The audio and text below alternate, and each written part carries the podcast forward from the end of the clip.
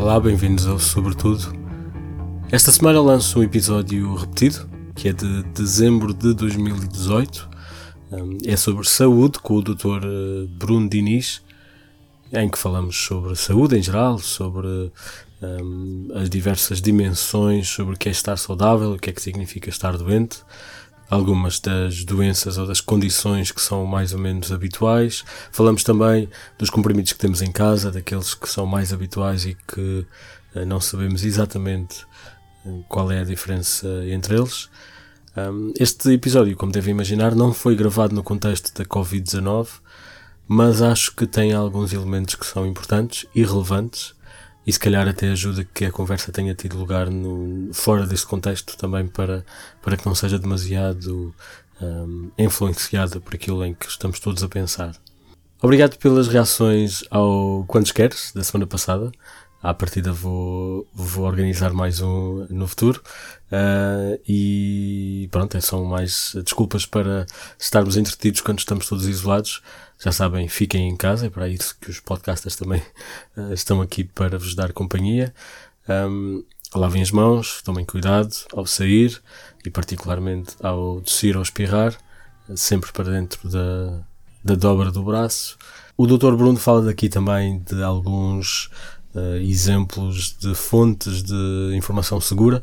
Obviamente, noutra altura, não mencionámos a Direção-Geral de Saúde, o Ministério da Saúde e, e, a, e a Organização uh, Mundial de Saúde, uh, que são, pelo menos neste momento, fontes essenciais de informação verdadeira e fidedigna, para também evitar que andemos todos a partilhar e a, e a consumir informação que não é correta. Tenham cuidado com os áudios no WhatsApp e com as informações sem fonte, Uh, portanto, façam questão de seguir só aquilo que é uh, fidedigno.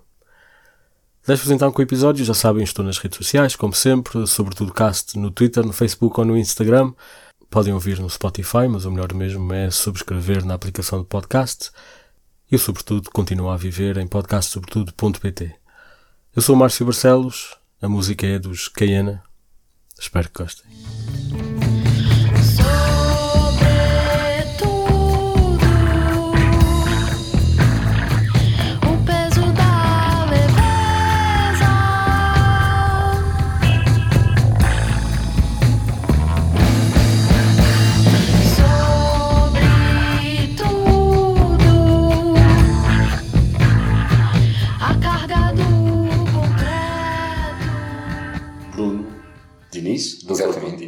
Qual é que é a tua especialidade? Eu sou médico de família, medicina médico geral e familiar.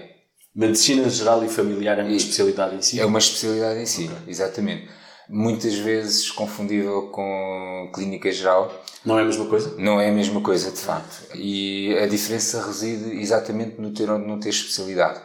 O médico de família é um médico licenciado em medicina, que cumpriu o internato, aquilo que antigamente se chamava o internato geral, que hoje em dia é o, o ano comum, uh, mas que após isso fez quatro anos de especialidade vocacionada para a medicina geral e familiar, com atendimento de grávidas, com atendimento de crianças, o atendimento de adultos, que é o trivial, é um médico que está especializado na prevenção, naquilo que nós chamamos dos cuidados primários. Ok, isso, isso, é muito interessante. Portanto, eu não fazia ideia que clínica geral e medicina geral não é a mesma coisa. Não é a mesma coisa. Mas não és a única a não saber. Claro. Há inclusive médicos que não sabem. Particularmente os médicos, tendencialmente mais médicos de medicina hospitalar. Mas lá está, exatamente porque historicamente isto ainda é muito recente. Quer dizer, estamos a falar de algo que ainda não chegou aos 40 anos. Até porque a função não é assim tão diferente a função de quê? De um clínico geral A posição que eles ocupam normalmente ou num, ou num consultório ou num, num hospital não é muito Hoje diferente. em dia não há clínicos gerais a trabalhar nos okay. centros de saúde. Okay. Quando a especialidade de medicina geral e familiar foi criada, nos primeiros anos, porque não havia ainda uma via de internato para a especialidade, os médicos que foram considerados os primeiros médicos de família foram aqueles que, pela experiência de já o fazerem há muito tempo, foi-lhes dada a equivalência à especialidade. E a partir daí criou-se um internato específico do mesmo modo que antes de haver, por exemplo, otorrinos, eh, havia médicos que faziam esse trabalho e depois a partir daí começaram a haver otorrinos pela via do, do internato. Uma coisa muito semelhante. Falaste aí de medicina hospitalar, isso é uma especialidade ou é um termo genérico para quem Não, a medicina hospitalar não é uma especialidade. A medicina hospitalar uh, é a medicina que é feita dentro do hospital e que nós, em termos de classificação de cuidados de saúde, uh, falamos em termos de cuidados uh, secundários e eventualmente também terciários, ou seja, os cuidados de saúde estão divididos de acordo com os níveis de intervenção. E quando nós falamos em cuidados primários, uh, os cuidados primários são exercidos principalmente junto da população. Os centros de saúde servem para isso. Depois, a partir daí, à medida que é requerida mais especialização ou mais tecnologia, ou porque é necessário concentrar as doenças em um determinado sítio, eh, é a partir daí que depois nós consideramos os cuidados uh, secundários ou já terciários, aqueles já uh, super especializados, digamos assim. Ok, portanto os graus têm mais ou menos, podemos dizer que têm mais ou menos a ver com um bocado o nível de gravidade. Não, tem a ver com a proximidade à população. Ok. Ok? Uh, tem a ver com a proximidade à população e com a especificidade okay. de, daquele tipo de doença. E o médico geral um, sabe mais que os outros? não há nenhum médico que saiba mais que os outros, por muito especialista que seja. Tem que haver sempre algum compromisso, porque o saber é enorme e cada vez mais nós, eh, cada vez mais a medicina, à medida que vai evoluindo, vai uh, pormenorizando. À medida que pormenoriza, é impossível de ter tudo sobre uma determinada área uh, e ao mesmo tempo conseguir dominar as outras áreas. Isto é uma coisa que acontece em qualquer campo do, do, do saber, né? tem que haver alguém que esteja ali uh, dedicado àquilo. O médico de família não sabe mais que os outros, muito embora a área de abrangência seja enorme, enorme. O facto de nos focarmos tanto em especialidades impede que haja uma abordagem holística à saúde das pessoas? Não tenho dúvida em responder que sim. Não tenho dúvida mesmo. Mas isso faz parte da maneira como se exerce medicina hoje em dia. Cada pessoa tem que ter um médico de referência. Porque esse médico é que conhece o seu historial. Esse médico sabe o que é que aquela pessoa tem ou não tem. Conhece a pessoa como um todo. E sempre que necessário orienta. Ou seja, faz não só a manutenção do estado de saúde, como toda a referenciação necessária sempre que, que ela é requerida. Eu diria empiricamente que 90% dos problemas são resolvidos logo ali na base. E tudo o resto depois poderá ou não necessitar de, uma, de um nível de cuidados superior. Mas, mas consegues fazer uma espécie de coordenação entre, outros, entre vários especialistas? Esse é um dos papéis dos médicos de família. o médico de família é um gestor da saúde do doente. Mas, mas em Portugal consegue-se fazer consegue isso? Consegue-se e com facilidade. Eu diria que se consegue em qualquer sítio, pelo menos do conhecimento que eu tenho, mesmo da especialidade de medicina geral familiar noutros países, o papel dos médicos de família não muda. Hum. Na realidade, o papel dos médicos de família está muito bem definido. A função de gestor e de administrador dos cuidados de saúde é inerente a. Vê, o médico de família é a porta de entrada por excelência no Sistema Nacional de Saúde. Só há duas maneiras de entrar no Sistema Nacional de Saúde. Ou é através do médico de família, e para isso é que servem os cuidados de saúde primários, ou então é uma situação de urgência e a entrada é feita por uma situação aguda. Portanto, de outro modo, não se consegue, por exemplo, chegar a um hospital e ter uma consulta de ortopedia. Isto no, no, no, no, Sistema Nacional de Saúde. E a função do médico de família nesse contexto é exatamente não só de gerir a saúde do doente, como administrar uh, e fazer também a gestão de todos os recursos de saúde utilizados nesse contexto. E quem não tem médico de família? É mais pobre Pronto. E quem tem médico de família é mais rico. A frase não é minha, mas também não sei de quem é o autor. Mas é verdade? é verdade, não tenho dúvida nenhuma.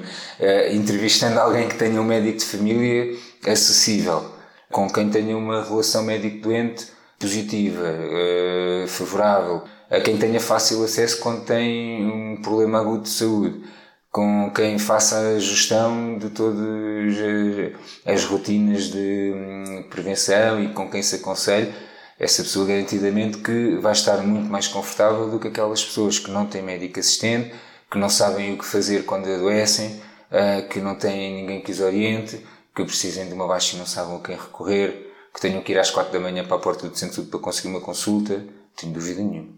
Curioso que eu interpretei isso de maneira diferente. Eu pensei que estavas a dizer que é, quem é mais pobre não tem médico de família. Não, ao contrário. Quem tem médico de família é mais rico, mas nem toda a riqueza se materializa.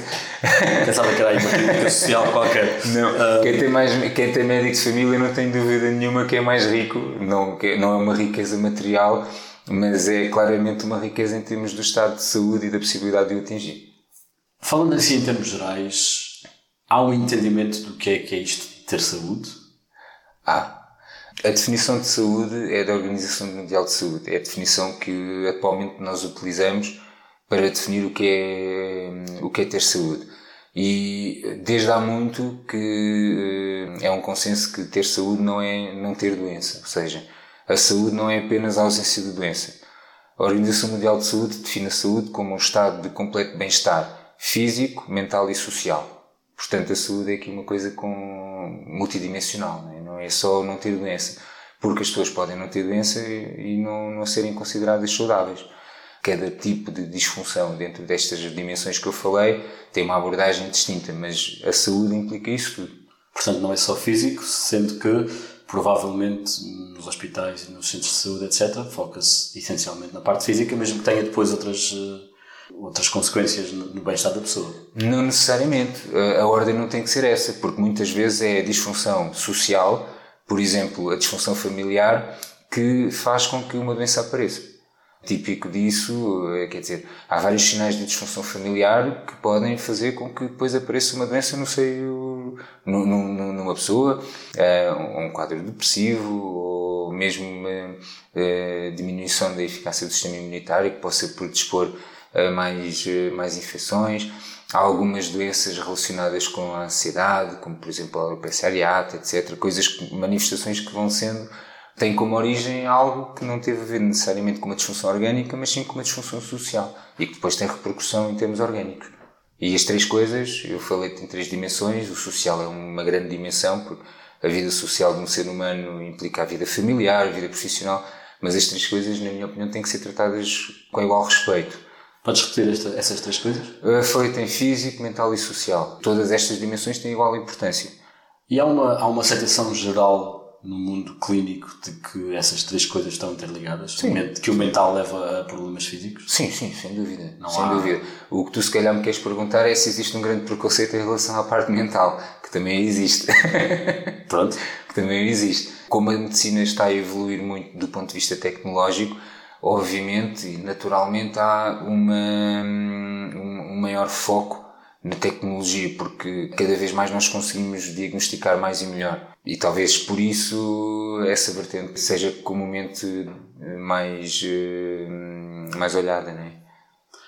É possível ser 100% saudável? Há alguém no mundo que seja 100% saudável? Olha, a brincar nós dizemos que o doente saudável é o doente que, é, que está insuficientemente estudado porque se nós procurarmos a fundo, uh, há sempre pequenas alterações. Mas, como disse, a definição de saúde prende-se com a definição de bem-estar. ok? É um bem-estar físico, mental, social e, portanto, obviamente que há aqui alguma, parte, alguma subjetividade nisto, porque eu, eu, posso me sentir bem com determinadas condições e outra pessoa não. Eu diria que é possível estar 100% saudável, dependendo da maneira como nós encaramos a vida. Acho que sim. Ok, muito bem. Ouviram aqui do Sr. Doutor. Agora entrando assim mais coisas um bocadinho mais prosaicas e mais mundanas, uh, eu vejo aqui uma, uma balança. Há uma relação entre o peso de uma pessoa e a saúde? Há uma relação direta? A resposta a essa questão não é tão linear quanto isso, porque o peso é um fator de risco para algumas doenças. Ou seja, eu, por encontrar uma pessoa com excesso de peso ou mesmo obesa, não, ou, ou ao contrário, ou excessivamente magra, não, não posso diretamente associar isso a uma doença. Porque se for preciso, a pessoa nunca vai ter a doença. Estamos a falar de um fator de risco. Para que é que o peso é fator de risco? Por exemplo, o excesso de peso é um fator de risco para um desgaste precoce das articulações, das artroses. É um fator de risco cardiovascular. Uh, Sabe-se hoje em dia, por exemplo, que o excesso de peso, muito excesso de peso, ou a magreza excessiva são ambos fatores de risco para a osteoporose. Portanto, excessivamente magro também não é bom. Uh, a magreza excessiva é também fator de risco para haver uh, carências eh, pontuais de nutrição ou mesmo um grau de desnutrição maior, consoante o grau de magreza e de inanição que possa haver. Uh, portanto, o peso é um fator de risco para algumas doenças. Ou seja, não é necessariamente uma correlação, é mais porque o próprio peso passa a ser um fator, passa a ser uma razão para outras coisas surgirem. Sim, é porque é, estamos a falar de probabilidades, não é? Ou seja, a probabilidade de um obeso ter um evento cardiovascular, à partida é maior do que a probabilidade de uma pessoa com o peso normal ter.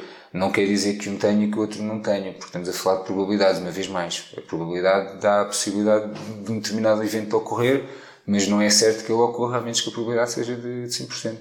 É? Falaste aí em peso normal, o que é, que é isso? Nós hoje em dia entendemos o peso normal como o peso que está diretamente proporcional à altura das pessoas. Isso é medido através de uma coisa chamada o índice de massa corporal.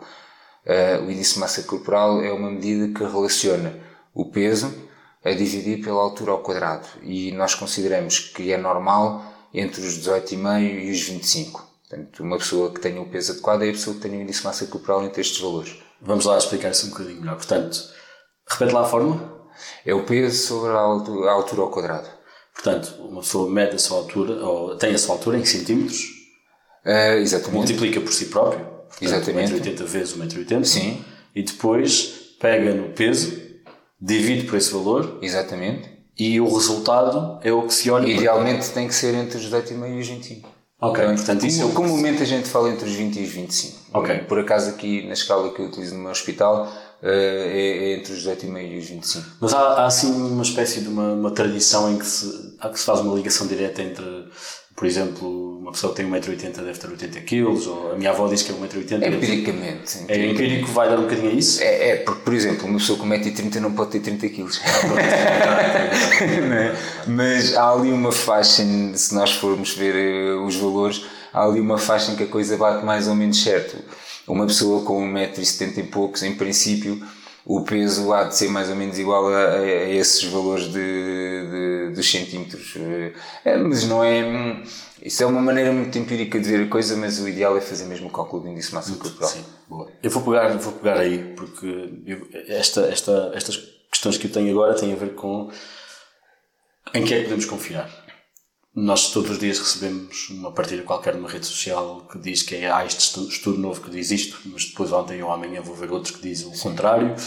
Também sabe-se que muitos desses estudos não são realmente válidos ou, porque, ou estão a ser vendidos ou, ou, foi criado um título que na verdade não, não reflete o que está lá dentro. Em quem é que podemos confiar e onde é que podemos ir buscar informação médica? Oh, olha, a pessoa em que mais deves confiar nesse contexto é no médico de segue, sem dúvida. E a melhor arma que tu podes ter a teu favor é a relação médico-doente. E isto é válido em qualquer especialidade. Porque uh, não vale a pena ir ao subespecialista, uh, ao, ao, tipo que só vê aquela célula daquela zona do corpo, exagerando, se depois não temos uma relação de confiança com, com ele. Porque o, o médico irá uh, informar, expor o que se sabe acerca de uma situação, e à partida estaremos confiantes de que a pessoa domina a área e que pode utilizar. Obviamente que há sempre bons e maus profissionais em qualquer área, mas eh, eu gosto de acreditar que as pessoas fazem e se esforçam para fazer o trabalho bem. Portanto, eh, acho que eh, aquilo em que todas as pessoas devem confiar é no médico que é, é o mais, é, uma, é a melhor arma que podem ter em termos de gestão da saúde. Porque o próprio médico vai ter dúvidas e o próprio médico vai querer investigar e vai querer saber mais. E nem todas as situações são lineares. Aquelas coisas do dia a dia a gente sabe resolver sem, sem problema, porque estamos todos os dias, estão dentro do assunto, que sabemos perfeitamente as coisas de trás para a frente. Mas obviamente todas as pessoas têm que se manter atualizadas e ir investigar. Depois de falaste nos estudos, os estudos também têm que se ligar. Porque hoje em dia, e porque se percebeu que isso é uma boa técnica de marketing, se nós dissermos assim, os estudos comprovam que ir à praia ajuda a não sei o que, não sei o que mais. Que estudos? Uhum. Okay? Quem é que fez esses estudos? Pois. Esses estudos cumpriram todos os critérios para nós, os critérios para nós considerarmos que o estudo é um estudo científico, porque é muito fácil dizer, ah, mas os estudos dizem que sim. Ah, mas uh, há estudos que dizem que mostram. Há estudos que falam que, que isto faz bem. Que estudos é que estamos a falar? Porque qualquer pessoa pode chegar à internet e hoje em dia o meu Facebook, por exemplo, mostra isso todos os dias. E, e, e dizem estudos estapafúrdios, dizem que o irmão mais velho é o mais bonito. Né? Qualquer pessoa pode inventar coisas destas. E, e muitas vezes os estudos não aparecem. E muitas vezes os estudos aparecem e não são estudos eh, cientificamente comprovados. A divulgação de todo o saber científico está, é, é feita em revistas científicas, a população em geral dificilmente tem acesso a elas, porque uh, isto é uma coisa tão particular. As revistas não estão escondidas em um armário, mas as pessoas não sabem onde ir procurar porque não têm esses recursos, não foram ensinadas a investigar, investigar informação, saber um, uh, eh, ser crítica em relação às fontes, saber ser crítica em relação aos estudos que estão a ver, isto aprende-se num, num, num curso de medicina bem lecionado. E portanto, não é ir ao Google garantidamente. Obviamente que há muita informação na internet, mas mais uma vez nós temos que pôr o crivo nisso e perceber onde é que nós estamos a ir buscar informação credível ou não. E as fontes que nós utilizamos em termos de, de evidência científica também estão elas muito bem divulgadas. Uh, os médicos utilizam-nas como ferramenta diária de, de trabalho. Só que não são ferramentas que qualquer pessoa, por exemplo, olha, há uma base de dados muito boa em termos científicos que se chama UpToDate Qualquer pessoa pode chegar ao site do UpToDate e pagar uma assinatura de 250 dólares por ano e ficar com acesso ao UpToDate. Duvido que alguém esteja disposto a isto, mesmo que o faça, duvido que alguém depois saiba pesquisar a informação que lá está dentro. Alguém, obviamente, que não esteja vocacionada para isso, né? que não esteja treinada para isso. E depois duvido que saiba interpretar da melhor forma. Por isso é que eu digo que uma pessoa que tenha uma boa relação médico-doente, que tenha um bom médico, que confie nele e que o médico explique as coisas, a pessoa sabe fazer as perguntas que precisa e o médico sabe responder. E o médico sabe ir atrás, eh, perceber qual é a dúvida das pessoas, eh, esclarecê-la, perceber se a pessoa ainda ficou com dúvidas. Eh, eu acho que essa é a melhor arma que se pode ter. Tu aconselharias a pessoa a pesquisar sintomas e tentar descobrir o que tem, ou não de todo, Sim. ou preparar-se para, ter, para saber que questões colocar ao médico? Sim. O que é que tu fazes quando o teu carro está a fazer um barulho estranho? Eu provavelmente vou ao Google. A primeira coisa que eu faço é assim: é pá, isto deve ser do escape. Pronto. Ou, ou isto deve ser dos travões, ou isto não sei o quê. Pois, eh, antes de ir ao mecânico, ainda falo com um amigo e digo assim: olha lá, o meu carro está a fazer esta coisa, o que é que achas que é? E a gente ouve três ou quatro opiniões. Versões diferentes. e inevitavelmente acabamos no, no mecânico, né? E que é a mesma coisa. Ou seja, eu acho que as pessoas, quando têm algum sintoma, Obviamente que as pessoas têm que ter o sentido crítico. Longe vai o tempo da medicina paternalista, em que o médico decidia, falava, fazia e a pessoa entrava muda e saía calada. Longe vai esse tempo. Não é assim que se faz medicina nos dias de hoje. Não parece que seja essa a tendência. Eu acho que a tendência é cada vez mais a vertente biopsicossociocultural da medicina. Um grande palavrão. Uh, Exatamente. Não, não estou a dizer nada diferente do que te disse no início claro, sim, sim, sim, O que acontece aqui é que cada vez mais nós eh, envolvemos o doente nas decisões. O doente, nós temos que ouvir as pessoas, né? porque as pessoas é que nos vão dizer do que é que sofrem. Nós não podemos uh, achar que sabemos que as, o que é que as pessoas sofrem sem as ouvirmos. Muitas vezes, só de ouvir o doente, uh, o doente dá-nos o diagnóstico, quer dizer, é preciso é, é ouvir e sabendo ouvir o, o, doente e percebendo as queixas, nós chegamos lá. Obviamente que o doente já traz uma impressão, o doente pode chegar e dizer assim, ó oh, doutor, eu acho que tem isto. Eu fui ao Google, hoje em dia é típico, eu fui ao Google e coloco esta hipótese. E o médico não vai dizer assim, ah, ah mas é chatear outro, então, então o que é que eu estou aqui a fazer? Não, não é assim que se tratam isto qual é a maneira, a abordagem. Porque eu, eu, pessoalmente até acho muito bem que as pessoas investiguem. Eu não gosto das pessoas uh, analfabetas. O que eu acho é que depois as pessoas têm que esclarecer as dúvidas e perceber que o que se mete nos fóruns e na internet, uh, as pessoas têm um, Nós não sabemos qual é a motivação, qual foi a motivação para que essa, para que essa informação lá fosse. Mas depois temos a obrigação de perguntar à pessoa: então o que é que, o que, é que viu? Ah, eu acho que tenho esta doença. E se o médico achar que é uma hipótese diagnóstica, diz: olha, isso é uma das hipóteses. Provavelmente temos que fazer alguns exames para perceber isso. Ou então dizer: não, garantidamente não é. Essa informação que viu está errada. E explicar porquê. Porque na realidade esse sintoma não corresponde a um dos sintomas dessa doença. Isso é uma coisa muito generalista, não é nada por aí. Garanto-lhe que não tem isso, porque já o observei e não, não, não encontrei nada nesse sentido. E as pessoas ficam esclarecidas. É, é, este é, é, um, este é um esclarecimento muito mais pessoal e que vai muito mais ao encontro das necessidades uh, intelectuais de um doente do que ir à internet pesquisar e engolir o que aparece. Até porque depois todos nós sabemos como é que os resultados do Google aparecem numa pesquisa, não é? Toda a informação tem que ser crítica. Todos nós temos, temos que ser críticos em relação a tudo. Inclusive, eu acho que os médicos têm que ser críticos em relação a eles próprios também. Porque é, é assim que nós aprendemos. É colocando dúvidas e esclarecê-las.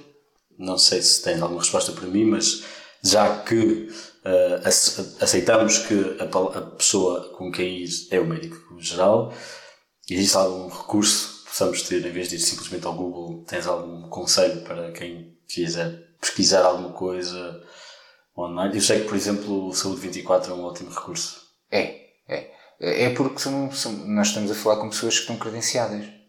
Ou seja, se nós tivermos alguma dúvida ligando para lá, eles inclusive têm protocolos de decisão em que sabem que seguindo aquele caminho vão conseguir de algum modo fazer uma triagem das doenças. E o aconselhamento é um aconselhamento que nós temos a certeza que vem de uma fonte fidedigna. Ao contrário, por exemplo, do Google, em que nós não temos essa certeza. Quem sabe onde encontrar as coisas sabe que a fonte é fidedigna ou, ou não será. Mas eh, uma pessoa que não esteja treinada, como te disse, dificilmente vai saber onde é que as coisas estão. Uma coisa importantíssima no meio disto, na minha opinião, é que a saúde é um negócio que vende muito, não é? Porque nós estamos a falar de temas muito sensíveis e, portanto, obviamente que é, é tudo o que vier em termos de saúde sai, sai bem, vende-se bem. Não só sites de informação, como uh, serviços. Hoje em dia até há, há aplicações para o telemóvel que tu escreves lá os sintomas e aquilo dá-te um diagnóstico. Quer dizer, eu acredito que algumas coisas funcionem, não custa-me acreditar que isso seja o, o, futuro. Não acredito mesmo. Fazer medicina sem pessoas, não, não, não creio. Portanto, aceitas que as pessoas vão pesquisar, mas que nunca aceitem aquilo como a decisão final, porque o ideal é depois estar a falar com o médico. Dentro, Até porque... do, dentro do bom senso. dentro do bom senso. Eh, eu acho que as pessoas devem pesquisar, obviamente, devem tentar instruir-se em relação ao seu estado de saúde, devem ter alguém em quem confiem e quem possa esclarecer as suas dúvidas, alguém credenciado. Eu dei o exemplo do médico assistente. Uma fonte como, por exemplo, a Saúde 24, em que são pessoas treinadas, credenciadas para o efeito, parece-me perfeitamente fidedigna. Há outras. Há, há informação, há divulgação de informação pela Direção-Geral de Saúde. O site não é um site restrito, é um site aberto Há muita informação na internet. Há inclusive informação na, no site da Organização Mundial de Saúde, uh, no site de uma coisa chamada Center for Disease Control, que nós em linguagem médica chamamos de CDC. O problema é que também há muita informação que não é credível e, portanto, é muito difícil para uma pessoa não treinada na medicina saber fazer esse, esse crivo. Obviamente todos nós temos a nossa opinião e as pessoas vão ter a delas também. E o, e o, próprio médico também pode ser uma fonte de outras fontes para saber especificamente se... O médico deve ser, na minha opinião, a fonte principal. Hum. E o médico tem a obrigação de dar ao doente a informação que ele precisa. Nós, agora olhando um bocadinho sobre a prática, o dia a dia, nós devemos fazer um check-up com frequência? Com que frequência? Como é que é? Olha, boa pergunta. Isso é uma coisa. Isso constitui um motivo de consulta muito frequente, ou seja, há muitas pessoas que vão à consulta para fazer um check-up. A resposta é sim mas o, o check-up é, na realidade, os médicos não gostam muito do termo de check-up, porque hum, o, o check-up é uma coisa que não, não existe do ponto de vista standardizado. Há um conjunto de coisas que nós sabemos que uh, há benefício em, em, em, pedir, mesmo num doente que não se queixe. Ou seja, há um conjunto de coisas que vale a pena ir investigar. Mas nem, tu, nem todos os check-ups implicam um, um número elevado de exames nem sempre pedir exames a mais é bom. Nós estamos carregados de exemplos em que pedir exames a mais é mau. E, por exemplo? Olha, por exemplo, hum, as mamografias. Uh, porque muitas vezes existem uh, resultados dúbios, às vezes falsos, falsos positivos, e que depois vão levar a uma investigação que até pode ser invasiva, que vai criar ansiedade na mulher, que vai gerar uh, biópsias, coisas que são invasivas do ponto de vista da integridade corporal, para muitas vezes chegarmos ao final disto tudo e dizer que não tem nada. Mas como é que se, como é que se evita isso? Evita-se isso mantendo o comboio nos carris, ou seja, não saindo daquilo que são as regras das boas práticas. Okay. Porque, como te disse, não é por fazer mais exames que nós estamos a exercer melhor medicina. Pelo contrário, se calhar estamos a pedir mais exames e não estamos a exercer medicina nenhuma. Hoje em dia, inclusive, há check-ups em que nem sequer o doente é visto e os exames são todos feitos. Não fugindo à pergunta inicial, há evidência que se deve fazer exames de rotina e que se deve fazer avaliação médica da rotina. Primeira coisa que deve ter um check-up, na minha opinião, é uma avaliação médica.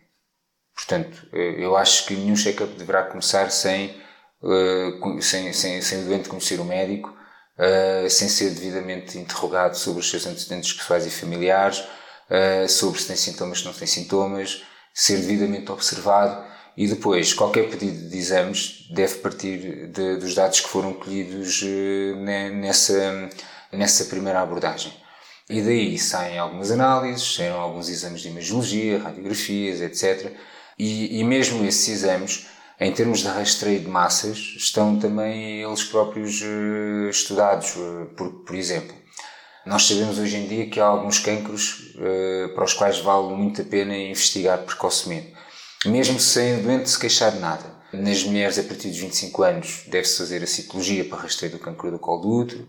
Em todas, em ambos os sexos, a partir dos. Depois mudam um bocadinho as idades, mas a partir dos 50 anos, salvo se houver risco familiar, as pessoas devem ser rastreadas para o cancro do, dos intestinos do reto, o, o chamado cancro coloretal, porque nós sabemos que se fizermos esses exames, conseguimos detectar a doença em fase precoce, conseguimos curar ou, ter, ou oferecer ao doente um maior potencial curativo e com isto reduzir a morbimortalidade da doença. Portanto, não só a mortalidade da doença, como toda a complicação que poderá advir da doença. E se nós fizermos isso, à partida estamos a fazer bem. Há outros cancros que até o momento não há evidência que ir à procura deles precocemente tenha demonstrado algum benefício, não só no potencial de cura, como no benefício para o doente, que é muito importante e mais importante até do que o endpoint clínico. Mais uma vez, eu acho que aí eh, o doente deve confiar no, no médico, o médico há de ser conhecedor de, disto e, hum, e devem ser pedidos os exames adequados à idade e ao risco específico daquele doente. Em geral, também, quando falo de um check-up frequente, é a ideia de, bem, já há muito tempo que não vou falar com o meu médico, vou lá ver se está tudo bem, ver se falamos um bocadinho e, e, e ou seja, ter esta monitorização mais ou menos frequente do que se passa connosco. Sim, é? sim. A frequência com que isso deverá acontecer depende. É, eu diria que o, o principal fator de que isso depende é a idade. Para mim é pacífico que uma pessoa de 22 anos, 23 anos, sem queixas, vá ao médico de 2 em 2 anos, 3 em 3 anos. A menos que haja algum sintoma que justifique, não é? Mas por uma questão de rotina, para mim é, é, é tranquilo nesse contexto. Não só para mim, mas de acordo com aquilo que hoje em dia é considerado boas práticas em termos de, de check-up. Uh, já, por exemplo, uma pessoa de 60 anos, já não vejo isso dessa forma. Até porque nós sabemos que só pela idade, a idade é fator de risco para muita coisa, portanto, só pela idade acho que já justifica uma avaliação pelo menos anual. Uh, e depois vamos, uh, vamos ajustando a reavaliação médica de acordo com as doenças que vamos diagnosticando. Falaste aí da idade, eu tinha aqui uma pergunta sobre isso o próprio corpo começa a falhar por excesso de uso, é assim, é uma questão de, uma questão de tempo. As peças começam a falhar. Uh, olha, uh, todos os órgãos do nosso organismo uh, dão sinais de envelhecimento à medida que a idade vai aumentando. A pele fica com rugas, o cabelo fica branco e internamente os órgãos também têm isso. Exemplos típicos, muito típicos. Perdemos a capacidade de focar ao perto, as articulações começam a ter sinais de desgaste. Quando nós falamos em artrose, uma artrose é isso. Uma artrose é uma, é uma patologia degenerativa de uma determinada articulação. Portanto, é desgaste de uma articulação. E os outros órgãos a mesma coisa. Quer dizer, nós, eh, a partir de determinada idade, fazemos exames e os exames dizem sempre qualquer coisa. Mas depois, cabe-nos interpretar e saber se aquilo é uma coisa esperada pelo envelhecimento ou não. Eh, mas todos os órgãos mostram sinais de desgaste, obviamente. E há alguma coisa que nós possamos fazer ou hábitos que possamos ganhar no cotidiano para monitorizar a saúde? Coisas, sei lá, observar determinadas coisas no nosso corpo e no nosso dia a dia que possam ajudar a, a ir monitorizando a saúde? Sim, há, olha, vou juntar esta questão a uma que tu me fizeste lá atrás e vou-te falar, por exemplo, da hum, autopalpação mamária eh, não há muito tempo, e isto ainda é uma prática que eu vejo ainda acontecer, não há muito tempo foi desaconselhada a autopalpação eh, mamária pelas mulheres. Uh, mas depois há outras coisas que devem fazer, por exemplo, vigilância de sinais. Alguém que note que tem um sinal que está a crescer, que está a começar a ficar irregular, uh, que está a começar a ficar heterogéneo em termos das cor, da cor da coloração, que de algum modo apresenta um sinal, por de sangramento, uh, alguma coisa que vejam que mudou, essa pessoa deve procurar aconselhamento médico uh, nesse sentido. É, é, uma vigilância que se faz. É, este é um dos exemplos de, de, coisas pequenas que se, podem, que se podem fazer. Acima de tudo, eu se calhar diria que há muitas coisas que se podem fazer para prevenir a doença e para melhorar o estado de saúde, como por exemplo bons hábitos alimentares, prática de exercício regular, e quando eu falo em regular, uh, quero incluir neste termo nem o excesso nem o defeito, porque uh, em ambos os casos existem malefícios, uh, o não fumar, o, o, ter cuidado com a quantidade de álcool que se ingere, tudo isto são coisas, como não consumo drogas, tudo isto são coisas que está comprovado que melhoram o estado de saúde, ou, ou a probabilidade de ter uma doença. Porquê que, falaste de drogas, vou passar para os medicamentos, vamos ver se, se é a mesma área. Porquê que há medicamentos que têm receita médica e outros que não têm receita médica? Porque as pessoas adoecem e, e cada vez mais eh, nós sabemos que uh, isto, eu acho que isso, isso prende-se com uma outra coisa que é o empowerment, ou seja, que é a instrução das pessoas e da comunidade para o reconhecimento da doença e coisas básicas que podem fazer para a tratar. Por exemplo, é muito comum as pessoas terem uma rinofaringite, vulga constipação. E, e acho que é uh, desnecessário, na minha opinião, uh, fazer uma pessoa com uma constipação faltar constantemente ao trabalho quando está constipada para estar a ir procurar um médico para ter uma receita de um paracetamol para controlar os sintomas.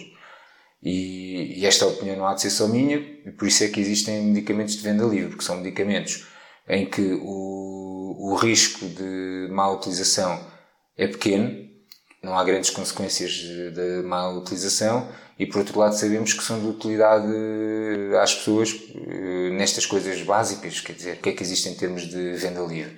Existem antipiréticos, anti-inflamatórios em doses não muito altas, cremes anti-inflamatórios também, relaxantes musculares, uh, medicação antifúngica, são coisas do, entre aspas, corriqueiro e que nós sabemos que a população beneficia de ter fácil acesso a eles.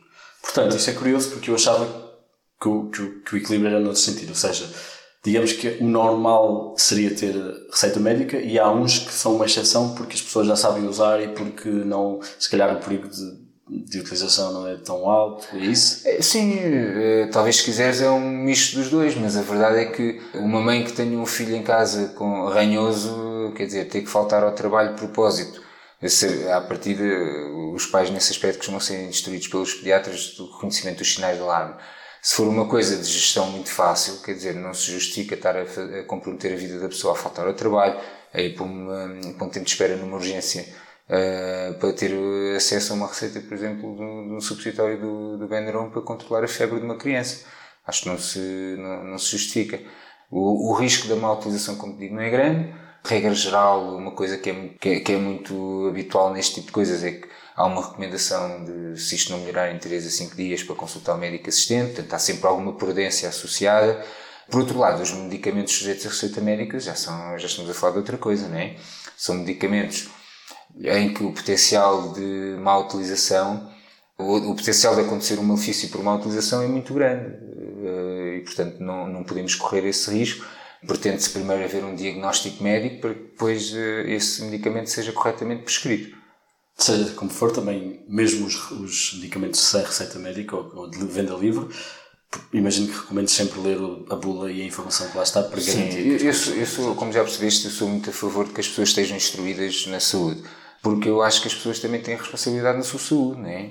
Portanto, acho que devem manter informados, saber o que é que estão a tomar. Se tiverem dúvidas, perguntar ao médico, dizer: Olha, doutor, eu li isto na bula, isto é assim, se eu leu isto, eu posso tomar, não posso isto são perguntas do dia a dia que eu tenho todo o prazer em responder. Já agora, a bula é o papelinho que vem com a informação? É a informação do medicamento, exatamente. É um resumo do, de algumas características do medicamento. Se calhar aqui é um momento bom também para, para falar um bocadinho sobre a automedicação. Pessoas que acham que só porque a, vizinha teve um problema semelhante e o médico receitou aquilo, se calhar eu posso tomar e não me vai fazer mal. E se calhar. esse, é, esse é um grande problema. A automedicação eu estava a ser presunçoso se dissesse auto, que a automedicação é sempre má. Não é. Às vezes a malta certa. Às vezes a malta certa não é um bom princípio. e até, até posso arriscar a dizer que muitas vezes as pessoas acertam. Mas uh, há, há, um conjunto de coisas que têm que se, ser verificadas antes de haver a prescrição do medicamento. Porque se calhar o medicamento que a vizinha está a tomar, essa pessoa em específica não pode ou porque foi alérgica a um medicamento que é primo e nós sabemos que há uma reação cruzada, ou porque interage com algum dos outros medicamentos que está a fazer, ou porque eu tenho conhecimento de uma situação clínica em que aquele medicamento não pode ser utilizado. Isto partindo do princípio que o diagnóstico é o mesmo. Ou porque tem que haver uma manobra antes do início da medicação. Olha, por exemplo, é muito típico às vezes as pessoas hum, aparecerem-nos no serviço de urgência com queixas de infecção urinária e que já fizeram tomas de antibiótico e não estão melhores. E isso estraga-nos o esquema todo.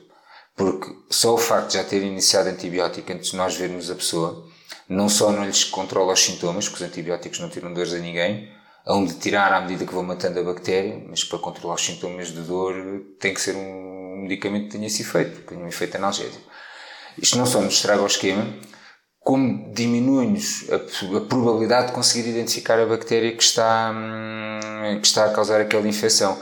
Porque só o facto de ter tomado o antibiótico às vezes pode nem matar a bactéria e ter um efeito bacteriostático, ou seja, não mata a bactéria mas controla, ter um efeito bacteriostático também que nós fazemos uma urocultura, tentamos cultivar a urina para fazer crescer a bactéria e não aparece nada, aparece o exame negativo. E a pessoa tem uma infecção, nós sabemos clinicamente que os sintomas são de infecção urinária e não temos a identificação da bactéria, nem tão pouco o teste que o laboratório faz aos antibióticos para saber quais é que funcionam e quais é que não funcionam. Isto é um exemplo de uma situação em que às vezes até a medicação pode estar correta, mas só o facto de não termos feito um gesto técnico antes disso pode comprometer depois o tratamento futuro. Por acaso, antibióticos é um bom, um bom tema porque está quase lá em termos de, de, de frequência, muita gente conhece, mas os antibióticos precisam de receita médica. Os antibióticos precisam de receita médica, sim. Podes dar-nos alguns exemplos de, assim, em geral, quais são os principais tipos de medicamento que temos lá em casa? Por exemplo, falaste em analgésicos, se calhar anti-inflamatórios. Se quiseres dar alguns exemplos também de princípios ativos, para termos um bocadinho uma paisagem do que se passa no nosso armário dos medicamentos lá em casa. Sim. Olha, eu acho que assim, genericamente, todas as pessoas devem ter em casa um, um, alguma, alguma formulação de paracetamol paracetamol é o antipirético mais utilizado hoje em dia, o analgésico mais utilizado hoje em dia. É o. passa a publicidade do Benuron. É, acho que é conveniente as pessoas terem em casa também algum anti-inflamatório. Exemplos típicos de anti-inflamatórios correntes são, por exemplo, o ibuprofeno, que é vendido sob as marcas do Brufen, do Speedifen, hum, outros anti-inflamatórios, por exemplo, o diclofenac, que é o Voltaren, isto são medicamentos que normalmente as pessoas utilizam muito para as dores. Uh, os anti-inflamatórios são também utilizados muitas vezes quando há uma situação de gripe, o controle da febre, o controle dos sintomas. Um, e qual é a diferença entre um analgésico e um anti-inflamatório? É exatamente essa. Analgésico significa, analge, portanto, é um medicamento que provoca analgesia, que tira a dor. Okay. O medicamento anti-inflamatório é um medicamento que desinflama. A dor é um dos sinais inflamatórios, mas há outros tem a ver com a farmacologia do medicamento em si, portanto, da maneira como o medicamento atua. Mas nem todos os medicamentos eh, antipiréticos são anti-inflamatórios. Há medicamentos que têm esse efeito e que não, não são anti-inflamatórios. O Benuron, por exemplo, não é verdadeiramente um anti-inflamatório. Só para confirmar, antipirético e analgésico é a mesma coisa? Antipirético tira a febre, analgésico tira a dor. Ok. Ok? Obrigado. Portanto, são coisas diferentes. O, o Benuron, por exemplo, tem efeito antipirético e analgésico. O Brufen, o ibuprofeno, tem efeito anti-inflamatório, que por sua vez antipirético e analgésico. Outros medicamentos comuns para ter em casa, antihistamínicos, muitas pessoas têm antihistamínicos em casa, que são muito úteis, sobretudo nestas alturas do ano, em que estamos aqui na transição entre estações uh, e as alergias estão, estão ao rubro. Quem sofre de rinite alérgica costuma andar sempre muito, com, com muitas secreções nasais, alguma tosse.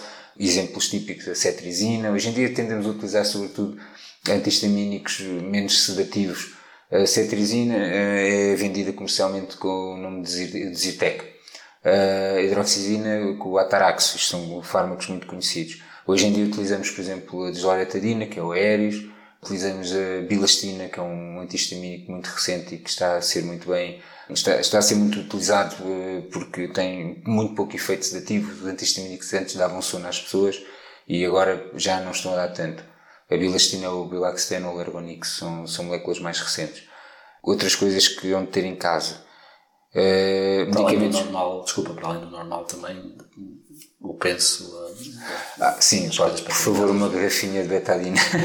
o que é, que é betadina? betadina é um desinfetante das feridas, é uma hum, substância chamada iodopovidona.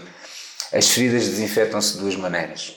Ou com uma solução de iodopovidona, que é o betadine, ou então com álcool a 70 graus. Tem?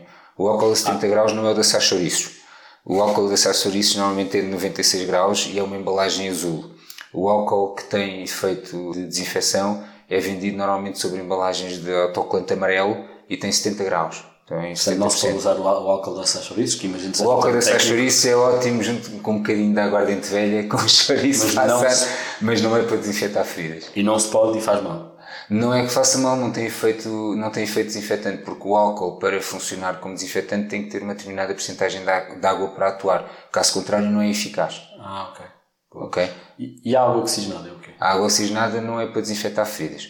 Encontrares esses hábitos ainda enraizados porque vem, de, vem do antigamente, mas a água oxigenada nós utilizamos eh, medicamente, sobretudo para desfazer coágulos, eh, fazer limpezas de feridas, porque é uma grande capacidade da água oxigenada é essa, mas não tem, não é o que é recomendado atualmente para fazer desinfecção uh, de, das feridas, dos arranhões, das coisas assim mesmo. Mas pode ser usada como água para limpar? Não, não é, é, particularmente útil. Não, não é um produto que, que vale a pena ter em casa nesse contexto. Nós utilizamos muito em ambiente hospitalar, antigamente tinha-se muito em casa água oxigenada e eu lembro-me que uh, antigamente, inclusive, a água oxigenada e o álcool eram quase a mesma coisa. Se não houvesse uma coisa, era a outra. Mas nós não utilizamos a água oxigenada para fazer desinfecção de feridas correntemente. O que é aconselhável é ter o betadine ou o álcool a 70 graus? Mas o álcool a 70 graus numa ferida dói. Arde um bocadinho. Arde um bocadinho. tu um, falaste aí, fui, vou pegar nisso, falaste aí de princípios ativos e, e marcas ao mesmo tempo, portanto vamos falar de genéricos. Sim. Pelo que eu percebo, um genérico é um medicamento que não, é, não tem uma marca, mas foca-se no princípio ativo. Mas tu que és o profissional, o que é que é um genérico? Olha, vamos falar primeiro uh, do que é que comumente nós utilizamos, nós uh, falamos de medicamento. O medicamento é um princípio ativo. Por exemplo, eu vou, vou voltar a dar o exemplo do, do paracetamol. Quando eu prescrevo Benuron a alguém, o princípio ativo que eu estou a prescrever não é Benuron. Benuron é uma marca de um princípio ativo chamado paracetamol. Mas existem outras formulações de paracetamol no mercado. Eu, quando prescrevo um determinado medicamento, estou a prescrever o princípio ativo. Neste caso, o paracetamol. Ou seja, esta pessoa precisa de paracetamol. Exatamente. Depois, a pessoa vai à farmácia e pode comprar paracetamol feito em, vários, em várias fábricas, em vários laboratórios. E consoante o laboratório que faz o paracetamol, coloca-lhe um determinado nome. Habitualmente os nomes de marca dão mesmo nomes diferentes, como por exemplo o paracetamol, comercialmente é o Benuron, mas uh, alguns dos laboratórios genéricos dão o nome da substância seguido do nome do laboratório à frente. Portanto, eu posso comprar o paracetamol de um determinado laboratório e aí vou ter o nome paracetamol mais o laboratório à, à frente. E o medicamento genérico tem inclusive um, um retângulozinho com as letras MG lá dentro a dizer medicamento genérico. Portanto, está identificado desta forma. O princípio ativo pretende-se que seja o mesmo, exatamente na mesma dose e que tenha o mesmo efeito farmacológico. Pode haver diferenças nos recipientes do, do comprimido, ou seja, o, o, um comprimido não é só o princípio ativo, porque muitas vezes o princípio ativo está numa dosagem tão baixinha, tão baixinha, que se nós fôssemos apenas consumir essa dosagem, em alguns medicamentos nem havíamos. Porque é uma quantidade tão pequena de substância que nem havíamos, é um pozinho. Sim, realmente estamos a falar de miligramas, o que significa. Muito pouco, Exato. muito pouco. E há medicamentos que, inclusive, é, são 0,25 miligramas, por exemplo. Quer dizer, não é, não é assim uma quantidade que a gente consiga facilmente ter à, ter à mão. Muito menos pegar, tomar, não é fácil. Exato. E, portanto, para facilitar isso, os medicamentos eh, são, os princípios ativos são postos numa determinada formulação. E a mais comum é, são os comprimidos, outras comuns são cápsulas, xaropes, etc. Mas, para que aquilo fique manuseável, visível e muitas vezes até para que tenha algum sabor ou que, ou que seja mais fácil de tomar, às vezes inclusive essa formulação é mesmo para permitir que o organismo hum, absorva o medicamento, outras vezes é para nós sabermos em que parte do tubo digestivo é que o medicamento é absorvido. Para que isso aconteça, o princípio ativo é posto num comprimido, em que são utilizadas outras substâncias para compor o comprimido. E nós chamamos essas outras substâncias os, os, hum, excipientes. os excipientes. E, e, muitas vezes um conselho que eu dou às pessoas é, é, optando por um medicamento X, independentemente de ser genérico ou de marca, devem sempre ser fiéis a essa marca que, que lhes agradou, porque todos os ajustes que eu for fazer, eu vou fazer com base naquele medicamento que foi produzido por um determinado método, que tem aqueles recipientes e, portanto, sei que aquele medicamento foi estudado sob aquela forma. Mas essencialmente é, é, essa a única diferença que há em termos dos medicamentos genéricos em relação aos de, aos de marca. Assim, falando sobre algumas coisas, algumas doenças em particular, uh, há, uma, há, muita confusão entre a constipação e a gripe e se calhar até a pneumonia, porque são coisas que às vezes têm alguns sintomas em semelhante. Consegues explicar um bocadinho a diferença? Sim. As constipações e as gripes são doenças causadas por vírus. As pneumonias, maioritariamente, o microorganismo envolvido é uma bactéria. E só por aí já é uma grande diferença porque em termos terapêuticos o tratamento da pneumonia implica quase sempre um antibiótico. O tratamento das gripes e das constipações não carece de antibiótico, porque são doenças virais. E os antibióticos, pela designação vulgar, são medicamentos que matam bactérias. Na realidade, nós confundimos eh, comumente antibióticos com antibacterianos. Mas, na gíria, os antibióticos são antibacterianos e vamos admitir isso.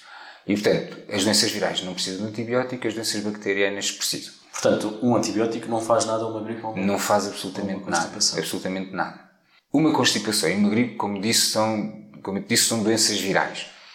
Por definição, as doenças virais são doenças que, em que, neste caso, doenças respiratórias dentro das gripes e das constipações, outras não, mas são doenças em que o sistema imunitário é que está encarregue de liquidar o vírus. Nós medicamos sintomaticamente, medicamos para dar conforto às pessoas, para controlar os sintomas, para controlar complicações que daí possam advir, mas na realidade a medicação que se dá, os tais antipiréticos, anti-inflamatórios, na realidade o objetivo desses medicamentos não é curar a gripe, é confortar o doente, controlar os sintomas, melhorar o bem-estar e a qualidade de vida até que o organismo, o sistema imunitário, faça o papel dele. A diferença de uma constipação para uma gripe são vírus diferentes. As constipações podem ser causadas por muitos vírus. Não tem um tipo de vírus só que causa constipação. O vírus da gripe normalmente é o vírus influenza. E a gripe é uma mistura, é um conjunto de quatro coisas. As pessoas têm dores no corpo, têm dores de cabeça, têm febre e têm sintomas que maioritariamente são respiratórios, tosse, etc., mas também podem ser gastrointestinais, ou seja, são sintomas típicos de infecção viral. Mas uma gripe tem que ter febre, tem que ter dores de cabeça, isto é que é uma gripe. Porque a gripe não é uma doença do sistema respiratório, a gripe é uma doença do organismo todo e por isso é que nós ficamos com dores musculares, com sensação de fraqueza, eh, só que maioritariamente os sintomas respiratórios são mais preponderantes e, portanto, tendemos a relacionar mais isso com a gripe do que propriamente o resto. Mas o vírus da gripe distribui-se e por isso é que nós ficamos com os músculos infectados, às vezes ficamos com diarreia, tudo isso são sintomas da doença viral. É preciso ter alguma paciência, é preciso um controle dos sintomas, boa hidratação para as secreções não ficarem viscosas, isso ajuda também a limitar a probabilidade de haver complicações, essencialmente passa por si. Uma pneumonia é uma infecção a nível dos pulmões. O termo pneumonia significa uma inflamação a nível dos pulmões, normalmente de, de, de etiologia infecciosa bacteriana. Como a maioria das pneumonias são bacterianas, nós medicamos com antibiótico para tratar a infecção específica. Uma pneumonia normalmente dá febre, dá hum, tosse, dá sensação de cansaço também e quando nós auscultamos é, é obrigatório ver o doente porque para se fazer o diagnóstico de uma pneumonia tem que se auscultar, ouvimos uma coisa específica e muitas vezes fazemos exames complementares para confirmar o diagnóstico ou verificar o grau de gravidade, portanto são coisas distintas. O cancro é uma doença por si só ou é uma espécie de categoria de doenças em que se coloca muita coisa? Não, o cancro é uma categoria de doenças Cada, cada cancro é uma doença em específico. Okay. Tendo que um cancro não, os cancros não se tratam todos da mesma maneira, não se diagnosticam todos da mesma maneira. Eh, é, Fala-se em cancro como se fala em infecções. Portanto, estamos a falar de grupos de doença. Antes de irmos embora, há assim, estive a pensar e a, e a, e a tentar encontrar algumas ideias uh, que se calhar são tidas como mitos ou, ou, são dúvidas que muita gente tem uh, e queria queria também, queria contigo discutir algumas destas. Esta ideia de que não se pode nadar ou não se pode tomar banho depois de comer. É mentira. É mentira. É. O problema que se coloca aí é o choque térmico. Ou seja, quando nós nos alimentamos, nós vamos uh, pôr o tubo digestivo a funcionar. E ao fazermos o tubo digestivo funcionar, vamos permitir também que uh, haja uma grande canalização de sangue para as, veias, para as artérias e para as veias do tubo digestivo, porque isso vai permitir não só o tubo digestivo funcionar, como também assimilar nutrientes para depois os distribuir pelo, pelo corpo todo. Como o organismo está ocupado nessa tarefa, se sujeitarmos o nosso corpo a um grande choque térmico, aquilo que vai acontecer é que vão, haver fenómenos, vão existir fenómenos de adaptação dos vasos sanguíneos, das tais artérias das tais veias que já estavam ocupadas a trabalhar. E nós não temos sangue para tanta coisa. E, portanto, o, assim, de, um modo muito simplista, o que vai acontecer é que deixa de haver a irrigação correta e as pessoas podem ter uh, consequências uh, por causa, por causa disso. Contudo, se acabaste de comer e fores nadar para uma piscina a 36 graus, ou, ou à temperatura mais adaptada ao exterior do corpo, 34, 30, uma temperatura ambiente até eh, arriscaria dizer por, de forma empírica, não porque tenha lido em algum lado, dos 26 graus para cima, assim, uma, uma água mais quentinha não te vai acontecer absolutamente nada. Portanto, com o banho, muito menos. A não ser que a água esteja muito quente. Ou muito quente ou muito fria. Há problema nos dois, ok? Outra questão é, e se calhar já falámos um bocadinho sobre isso há pouco, apanhar frio pode levar a constipação ou gripe, isto é um problema? Não. Não mesmo. Se isso fosse verdade. Sair de casa vez... com o cabelo molhado, que é o clássico. não há problema. Ué, não, uma constipação, uma gripe implica haver, implica haver um microorganismo. Se o vírus não estiver lá, por muito molhado que leves o cabelo, não te vai acontecer absolutamente nada. Por muito ar-condicionado que tu tenhas ligado, se não houver, se não houver um microorganismo uh, envolvido, não vai acontecer absolutamente nada. Mas é possível que a minha temperatura baixando o meu sistema imunitário seja muito eficaz? O que acontece é que os vírus têm determinadas temperaturas às quais eles conseguem multiplicar. E, portanto, se nós permitirmos que isso aconteça, se forem criadas as condições adequadas para que esse vírus se multiplique, e, e os vírus multiplicam-se a uma temperatura mais, tendencialmente mais baixa, daí que, as, que, as doenças, que este tipo de doenças seja muito típico nos meses frios. Se nós criarmos essas condições, arriscamos-nos a que o vírus consiga desenvolver-se, consiga infectar as nossas células, e condicionado que, se, que pelo, pela corrente de água que se apanhou é porque estava lá o vírus, tivemos azar, e o vírus multiplicou-se. Isto são coisas muito frequentes, pegam-se, uh, os vírus disseminam-se com muita facilidade uh, e, e, acontece porque tem que acontecer, não é porque a ventoinha estava ligada uh, ou porque o ar-condicionado estava ligado. Isso não é verdade, porque se assim fosse, cada vez que eu tivesse exposto um ar-condicionado ficava doente. Portanto, se calhar aqui a aposta é evitar contrair o vírus, ou é alguma coisa que se possa fazer? eu por exemplo, arriscar-me a dizer que isso não é possível. Há algumas medidas que nós sabemos que podem evitar a transmissão. Por exemplo, lavar as mãos com frequência, não tossir nem espirrar para cima das pessoas, nem para as mãos, ou seja, isso deve ser feito para o cotovelo, mas hum, eu duvido que isso seja possível, porque há épocas do ano em que os vírus são preponderantes, transmitem-se com muita facilidade porque as condições climatéricas assim o permitem, e por isso é que existem surtos. E, e, os surtos podem acontecer mesmo que nós fiquemos em casa barricados, que há sempre algum contacto que permite que isso aconteça. Pois, porque também fala-se muito que uma das razões pelas quais associamos o frio às gripes é porque estamos todos muito mais concentrados em sítios fechados e, portanto, é também mais fácil. Sem dúvida, sem dúvida. A transmissão tem que ser feita assim, não é? Sim. Uh, portanto, sem dúvida. Nós pedimos sempre para as pessoas que têm esse tipo de sintomas não virem de imediato às urgências, porque um, não é que a gente não os queira ver, porque essas pessoas provavelmente também precisam de orientação. Uh, por exemplo, falámos da linha Saúde 24, é um bom recurso nesse contexto. Mas vale a pena termos cuidado em, sei lá, tocar no corrimão da escada ou, ou até o clássico comer alguma coisa que deixamos cair no chão. Isto é algo em que Eu acho que nós temos que ter um bocado de bom senso nas coisas que fazemos. O extremismo é mau para, para, para os dois lados. Quer dizer, nós não podemos cair no exagero de agora não tocarem nada de andar de luvas no meio da rua com medo a que entremos em contato com algum microorganismo, porque eles existem, eles vivem connosco. Nós estamos carregados de microorganismos na pele e eles vivem connosco diariamente e nem por isso nos estão a infectar. São microorganismos que nós chamamos de comensais, portanto, vivem, vivem connosco. Uh, e se nós vamos cair nesse extremo, quer dizer, não fazemos mais nada na vida se não estar a pensar em, em, em não, estar, não estar bem. E agora outro tema que vai fazer muito, que vai, vai, vai dar muitos amigos, um, as vacinas causam autismo? Este é um tema muito perigoso. Pois é. Mas eu achei importante Sim. também cobrir. As vacinas são feitas utilizando os agentes da doença de modo a atenuá-los ou inativá-los. Uh, ou seja, portanto, uma vacina contra uma doença causada por um determinado vírus, o que se faz é pega-se nesse vírus, trabalha-se o vírus em laboratório de modo a que ele fique menos agressivo ou mesmo morto, mas em que sabemos que inoculando, ou seja, injetando esse vírus no, no nosso organismo, nós vamos conseguir estimular o nosso sistema imunitário para o ensinar a lutar contra aquele vírus se algum dia entrar em contato com ele na máxima potência. E, portanto, o que nós estamos a fazer é pegar na doença, diminuir a força dessa doença e introduzi-la no nosso organismo diminuída o suficiente para que o nosso sistema imunitário seja mais forte que ela e o trate.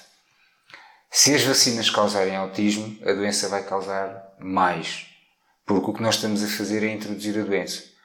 Eu não te sei explicar a origem de, dessas eh, correntes antivacinais, mas consegue estou, explicar. Estou plenamente convicto de que tenham por trás uh, interesses económicos muito grandes porque, como eu te disse, uh, isto depois leva à venda de outros produtos que são vendidos para o efeito, mas o que interessa aqui, enquanto médico, não é a minha opinião, é aquilo que se sabe acerca das coisas. É o que é que a ciência até agora demonstrou fazer ou não fazer efeito. E as vacinas estão de tal modo comprovadas como benéficas que são uh, recomendadas uh, por todas as organizações credíveis para o efeito. É, desde a Organização Mundial de Saúde, termina essa sendo a maior, até às unidades nacionais eh, europeias em que precisamos de ter as, as, pessoas vacinadas para conseguir conter algumas doenças. E eu dou-te o exemplo de doenças que uh, estavam, que já não as víamos, não é? agora está na moda o sarampo, que já as tínhamos de tal maneira contidas porque tínhamos uma boa taxa de cobertura vacinal e elas agora começaram outra vez a aparecer e tu perguntas, mas as vacinas causam autismo? E eu respondo com uma pergunta a dizer assim: já viste quantas pessoas é que o sarampo mata? As doenças é que causam problemas. Quando nós fazemos uma vacina, o que nós estamos a fazer é utilizar o agente dessa doença ou parte dele para ensinar o nosso sistema imunitário a lutar contra ele, porque depois o nosso sistema imunitário guarda memória dessa, desse, treino, desse treino e quando for necessário, essa memória é, é ativada e o organismo mais rapidamente e de modo mais eficaz uh, atua sobre, sobre ele. E nós já conseguimos erradicar algumas doenças à conta da vacinação, como sendo a varíola. Portanto, uh, eu não consigo compreender de forma alguma como é que se pensa ao contrário, a menos que comece a pensar noutras coisas, não é? Eu, fazendo um pouco de advogado do diabo, porque também estou completamente do teu lado, usaste há pouco a, a, as motivações económicas. Um dos argumentos é esse, mas contra as vacinas, ou seja, que as vacinas nem sempre são necessárias, mas são criadas para dar dinheiro a pessoas. Eu não sei. Eu gosto de acreditar que a raça humana é boa, gosto de acreditar que as pessoas têm realmente eh, vontade de se ajudar uns aos outros Gosto de acreditar que o que move uma farmacêutica a fazer uma determinada vacina é a capacidade de curar essa doença. Não gosto de acreditar nos lobbies que já ouvi várias vezes de que são as, as farmacêuticas que inventam as doenças para depois criarem as curas.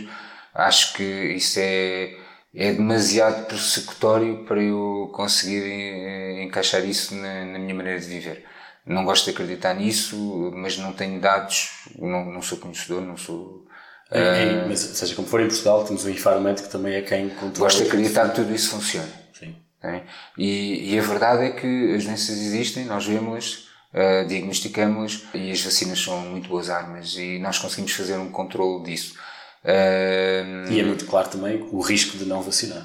E, e, e cada vez mais ele se nota óbvio, né? porque quando, por exemplo, no sarampo, nós só por diminuirmos numa pequena percentagem a taxa de cobertura vacinal, não foi muito, não foi muito, não chegou sequer a 10 pontos percentuais, só por diminuir a taxa de cobertura vacinal a doença apareceu.